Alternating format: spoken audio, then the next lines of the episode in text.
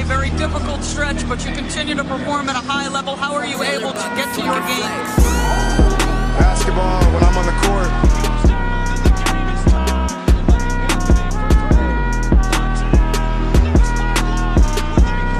Rebecca, in the future, when you interview me, can you please take off your damn heels? He said, I'll present you, provided you let me wear your heels. We'll save that for later.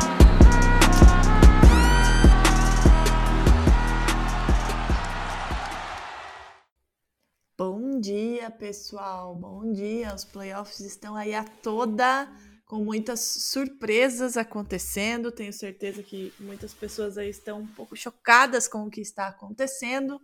Outras mais óbvias, mas eh, o fato é que ele está aí, está pegando fogo. Nós, bocas malditas, também falamos coisas que, né? A Agatha daqui a pouco vai falar melhor aí, ela que falou aqui nesse podcast e azarou todo mundo. Agatha, muito bom dia. Como você está nesses primeiros dias de playoffs? Muito bom dia, Drica. Infelizmente, o Oklahoma não está mais nos, na pós-temporada, né? Mas tudo bem, acho que é impossível ficar triste com a temporada que a gente assistiu e é, tem sido muito legal, né? Eu acho que eu, eu tava, falei até no Twitter, eu fiz um bolão, participei de um bolão com os meus amigos e eu fui a única que colocou o Sacramento Kings passando, né? Eu preciso defender o time que eu acreditei desde o começo e 2 a 0 né, Drica? 2 a 0 essa é uma é, é, esse é um dos pontos aí que, que, tem surpreendido a galera, né? Mas antes de a gente falar dos jogos de segunda-feira, como a gente já havia comentado na semana passada, final de semana a gente não faz, né? É, os episódios diários, porque somos filhas de Deus. Então eu vou passar rapidamente aqui no, nos resultados dos primeiros jogos, né? No sábado a gente teve Hawks e Celtics para abrir os playoffs.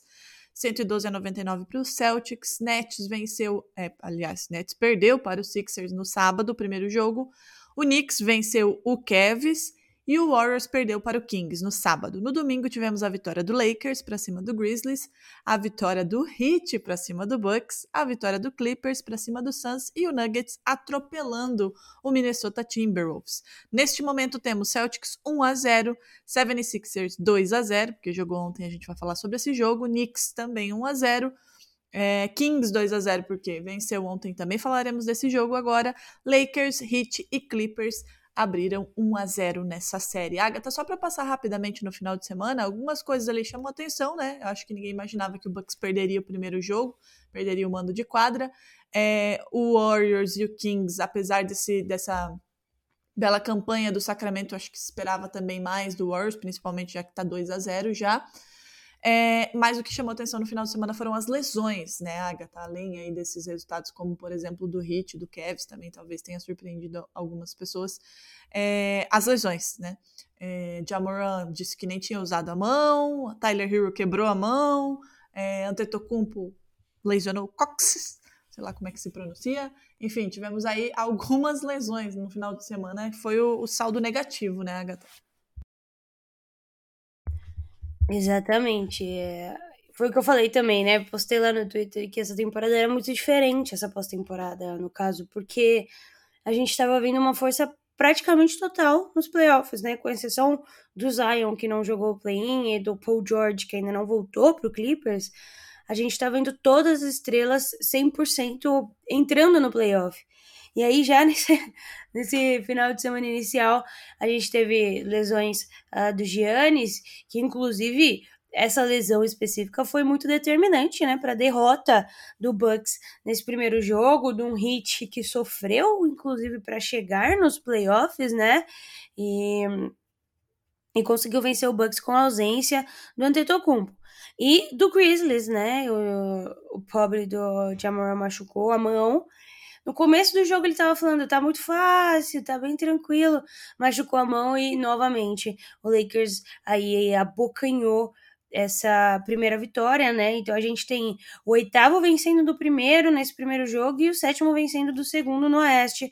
E é uma loucura de que eu acho que isso é um testamento de como as a, a NBA hoje está parelha, né?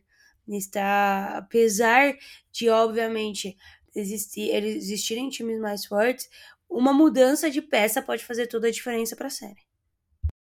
Exatamente, a gente tem aí algumas coisas, né? Porque não sabemos exatamente o que vai se suceder, né, daqui para frente com essas lesões, né? Como voltarão, quando voltarão é, para essas séries de playoffs. Antes de a gente falar de ontem, hoje a gente tem os segundos jogos aí de Atlanta Hawks e Celtics, Knicks e Cavs e Clippers e Suns. Esses são os jogos da noite, começando às 8 horas 8, 8 e meia e 11 horas. Mas, Agatha, vamos falar de ontem, porque ontem nós tivemos dois bons jogos, jogos equilibrados, e 76ers e Sacramento Kings abrindo 2 a 0 aí em suas respectivas séries. Antes de a gente entrar minuciosamente em cada um dos jogos, você imaginava que tanto Sixers como Sacramento Kings abririam 2 a 0, Agatha? Olha, eu acreditei sempre no Sacramento, né? Preciso deixar isso bem claro. E eu, e eu sei do poderio, eu sei da, da capacidade, da resiliência, da calma que o Golden State Warriors tem para chegar onde quer chegar. Vide a última temporada, né? Que acabou campeão de uma forma que eu acho que poucas pessoas esperavam, né? Ele não entrou como grande favorito, não teve a melhor temporada da, da vida desse time, né? Inclusive, longe disso, mas conseguiu chegar e ser campeão. Agora, também acho que faltou para muita gente olhar com um pouco mais de atenção, um pouco mais de carinho para esse Kings durante a temporada. Entender quem é Mike Brown, de onde vem Mike Brown, né? A gente olha hoje para essa série do Warriors e do Kings e a gente vê um Warriors sem resposta para tudo que o Kings faz e sim um elemento surpresa que é a grande chave do Warriors, porque o Mike Brown sabe desse time de cabo a rabo. O Mike Brown sabe provavelmente todas as jogadas, ele sabe todas as defesas, ele sabe tudo que o Steve Kerr faz para sair de uma situação e ele tem resposta para tudo isso. Nenhum dos dois jogos foi uma, um chocolate do Kings, longe disso. Mas o Kings soube ter a resiliência que muitos times não têm contra o Warriors, né? Primeiro jogo, especialmente, o Kings passou praticamente o jogo inteiro atrás no placar.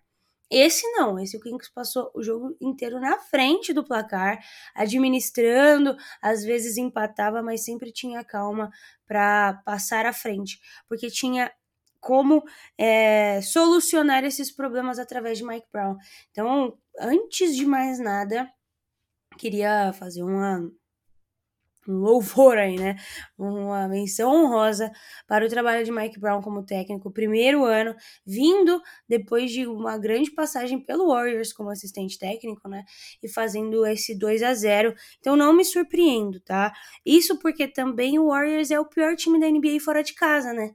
A diferença do Warriors dentro e fora de casa é gritante, Drica. Fora de casa eles tomam 11 pontos a mais do que dentro de casa. Eles são o time que menos o segundo time que menos cede bola de três em casa e o terceiro que mais cede fora de casa. É uma discrepância absurda para um time que está em sexto lugar, não vai ter mando de quadra em nenhum momento, em tese, né, durante esses playoffs. Então precisa começar a vencer fora de casa se quiser passar. E isso ainda não aconteceu. Não aconteceu, temos 2 a 0 agora a série vai para São Francisco. E é a primeira vez, né, Agatha, desde que o Curry, desde a era Curry aí, nesta era Curry, que nos playoffs o Golden State Warriors começa com 0-2, né? Primeira vez. Então vamos ver como que o time vai se comportar. Como você falou, a gente sabe da resiliência desse time. Independentemente da situação, nunca, a não ser que esteja já o 4 a 0 sacramentado, não há como é, falar que esse time não pode, a gente sabe o que ele pode, mas tem algumas questões para resolver, né? Como você falou. É... Já que a gente já começou a falar sobre o Warriors, então vamos falar um pouquinho sobre ele. Vamos começar de trás para frente, né? O jogo do Warriors, que foi o último da noite de ontem, que a gente teve só esses dois jogos: é, Sacramento Kings e Warriors, e também Nets e Sixers. 114 a 106 para o Kings. Um absurdo o que faz a torcida de Sacramento é um barulho ensurdecedor, é, é, um negócio assim absurdo dentro e fora da arena, né? Porque a gente viu vídeos aí no primeiro jogo fora da arena, a festa que foi, lembrando que o Sacramento não chegava aos playoffs há 17 anos, Então, há sim muito motivo para comemorar, independentemente do resultado final, há muito, muitos motivos para comemorar, até porque até ano passado jamais se imaginaria, né? E, e o Kings está aí, abriu 2 a 0 no atual campeão, também é bom lembrar. É, o Sacramento Kings terminou aí o, o jogo com 45, quase 46% de aproveitamento é, de field goal, 42 em 92, um aproveitamento de 3% baixo, 9 de 38. Na linha do lance livre, 72%. Foram 41 rebotes, 12 deles ofensivos, 22 assistências, 5 bloqueios, 11 steals e 14 turnovers para o lado do Kings. No garrafão foram 54 pontos é, do Sacramento Kings, 20 pontos de segunda chance e 17 pontos no fast break, enquanto para o lado do Golden State a gente teve 40 pontos no garrafão, 11 de segunda chances e 12 é, no contra-ataque, então todos os números mais baixos né, do que o Sacramento. É, Domantas Sabonis, que protagonizou aí um, um, uma cena em específico que a gente vai falar com o Draymond Green, mas terminou com 24-9, 4 mais de 39 minutos em quadra. O Fox com 24-5-9 e o banco com 36 pontos. Pro lado do Warriors, assim, é, os números são mais ou menos parecidos, mas superiores, né? 47% de field goal, 32,5 dos três pontos, 83 da linha do lance livre, 41 rebotes também, só que apenas 9 deles ofensivos, diferentemente do Kings. Foram 18 assistências, 6 steals, 2 blocks e 20 turnovers. Curry, mais de 40 minutos em quadra, 28-3-6. No entanto, da linha dos três pontos, apenas 3 de 13 para o Curry, o que é bem estranho, né?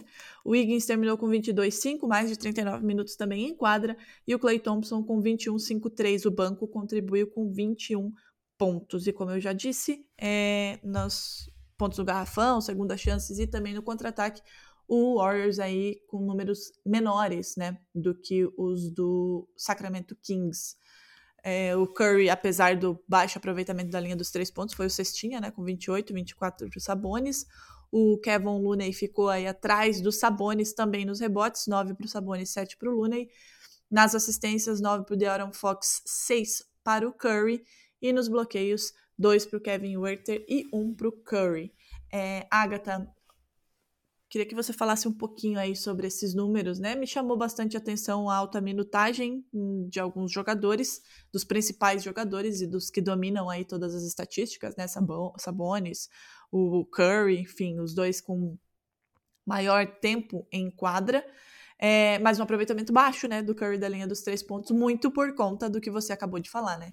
É, o Mike Brown conhece como poucos esse time do Warriors e sabe o que fazer para limitar esses espaços. É aquela coisa. A gente sabe que o Curry é, ele vai fazer o que ele tem que fazer, mas você consegue limitar e fazer com que eles tenham noites não tão boas.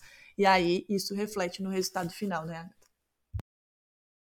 Reflete, Drica. Ontem eu vi o Curry fazer três airballs, né? Não é uma coisa que a gente. Você já tinha visto dia. isso alguma vez na sua vida? três então, em uma não, partida? não me recordo, sendo muito sincera. É... Ele tava um pouco, eu não diria perdido, mas para você ter uma noção, ele teve 3 de 13, né, nas bolas de 3, 23%. Curry em playoffs não é essa pessoa. E, de novo, é preciso falar, é preciso honrar o trabalho de Mike Brown, né? E de De'Aaron Fox. O Fox ele não estava muito bem no primeiro período da partida, até o terceiro quarto, na verdade, né? Ele teve 2 de 10 na bola de 3. Mas ele tá fazendo esse trabalho defensivo junto com os outros jogadores, de marcar o Curry. E ontem, especialmente, o Sacramento Kings foi muito inteligente com relação às faltas, né? O Sabonis terminou com 5, o Werther também, mas isso bem no final do jogo. No primeiro período ainda, o Draymond Green já estava com problemas de faltas e o Kevin Looney também. E o Andrew Wiggins também terminou com 5. O Green teve aquele lance totalmente infeliz, né, em cima dos Sabonis, eles já estavam nessa briga há um tempo, já estava rolando uns desentendimentos, faltas e tudo mais, e aí rolou aquele lance que é lamentável, né? O Sabonis deveria ter segurado o pé do Green? Não. O Green ali, se ele cai, ele já conseguia que o Sabonis tomasse uma flagrante só por ter segurado a perna dele. Mas o Green, ele tem aquela aquele toque especial de sempre, né? E decidiu dar um baita num pisão no Sabonis. Foi ejetado como a flagrante 2 e ainda não admitiu o que ele fez, tá? E um outro destaque negativo desse time do Warriors foi o Jordan Poole, né? A gente até entrou numa briga no Twitter esses dias aí por causa do Jordan Poole, é, fazendo uma gracinha, mas ele teve um de 7 ontem, 14%, 0 de 3 na bola de 3 não contribuiu em nada. O Gary Payton II contribuiu muito mais e hum, Steve Kerr vai ter que achar respostas para um plano de jogo do Kings que tá dando muito certo. O Kings não precisa vencer de muito, Drica. O Kings só precisa vencer. E enquanto estiver fazendo isso que fez nos primeiros dois jogos, vai conseguir entregar. Primeiro jogo, por exemplo, o Trey Lyles, ele foi o grande destaque, né? Todo mundo perguntou do cara, o cara era incrível. Nesse jogo ele só jogou 14 minutos. Outros jogadores apareceram e entregaram, então a gente está vendo também a profundidade que tem esse, esse banco e essa, esse time do Kings. Eu é. continuo com o Kings, tá? É, você está firme e forte. E eu também acho. Ontem eu estava conversando é, com, com um amigo que jura que o Warriors vai ser campeão da NBA. Eu falei, olha, eu acho melhor você retirar sua aposta.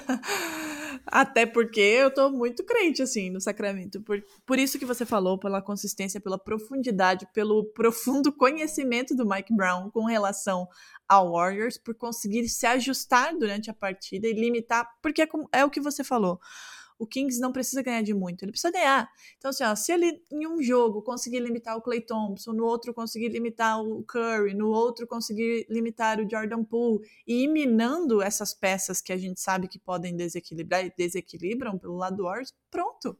Do outro lado, a gente tem um time muito forte defensivamente e muito equilibrado para faz, fazer com que essa pontuação ela seja distribuída e consiga é, fugir de alguns ajustes que, obviamente, o Steve Kerr vai fazer ao longo da série. Então, assim, já está 2 a 0 é claro, a gente tem que saber como o Kings vai se comportar agora em São Francisco, né? Sem esse apoio brutal da sua torcida, que está sendo um espetáculo à parte.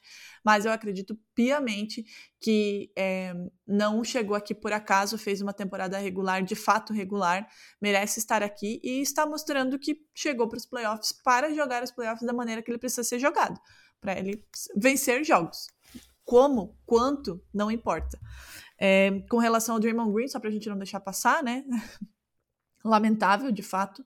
Obviamente, né? Eu vi o Clay Thompson falando, não defendendo o Green, mas dizendo que é, o, da, o Sabonis não deveria ter feito aquilo. Não, não, beleza, não deveria, né? Mas agora você pisar a ponto de o cara ter que fazer um raio-x para verificar se tá tudo bem com o pulmão e as costelas dele, aí você se passa um pouco, né? E o Draymond Green falou também, ah, é a segunda, terceiro jogo, sempre agarro o meu pé, isso é inadmissível, eu preciso aterrissar em algum lugar. Primeiro que ele não estava aterrissando em lugar nenhum, né? Mas enfim, é, não é incomum vindo de quem vem, né, Agatha? E o Warriors e o Kings agora vão para São Francisco na quinta-feira. Quinta? Dia 20? Isso, quinta-feira à noite, 11 horas da noite. É o terceiro jogo dessa série. Se o Kings roubar um joguinho lá, aí a coisa complica bastante.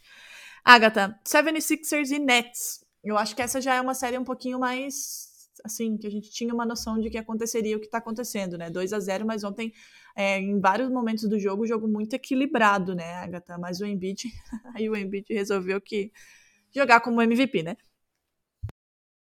É, Drica, não tem muito o que dizer sobre essa série, a não ser que o Brooklyn Nets está fazendo um exímio trabalho. Tá? Apesar de ter perdido os dois primeiros jogos, jogou muito bem nos dois, especialmente no segundo, em que chegou a liderar até por 10 pontos, né? Teve uma, uma liderança, uma troca, trocas de liderança durante boa parte do jogo, né? A partir ali da metade do terceiro quarto, o 76ers tomou a frente e liderou. Faltam algumas peças ainda nesse Brooklyn Nets, mas a troca que eles fizeram aí, né, pelas grandes estrelas, gerou para o Nets um grande futuro. Cameron Johnson jogando muito bem, Michael Bridges, tem uma série de jogadores interessantes, Nick Claxton, né, é, fazendo um grande trabalho defensivo, Royce O'Neal, tem uma, uma galera muito legal nesse Brooklyn Nets. É um time pro futuro, é um time que pode chegar mais forte ano que vem. E tá dando um pequeno trabalho aí, sim, pro Philadelphia, tá? Não tá mamão com açúcar igual foi o jogo do Boston, igual foram outros jogos. é uma série que está interessante. Acho que vai acabar 4 a 0 4 a 1 mas não sem entretenimento. Espero que os jogos do Celtics continuem como o primeiro, gostaria de dizer, tá? Eu gosto de paz, tranquilidade, então bora lá. Mas hoje tem e eu sempre fico com o pé atrás. Agatha, acho que é isso, né? A gente volta amanhã para falar sobre isso. Daqui a pouquinho lá no nosso Instagram a gente coloca a aposta do dia. E fiquem atentos às nossas redes, pois estamos em Gramado, estaremos no NBA Park e traremos todos os detalhes para vocês. Algo a mais, querida? Só isso mesmo. Um beijo, até amanhã. Um beijo.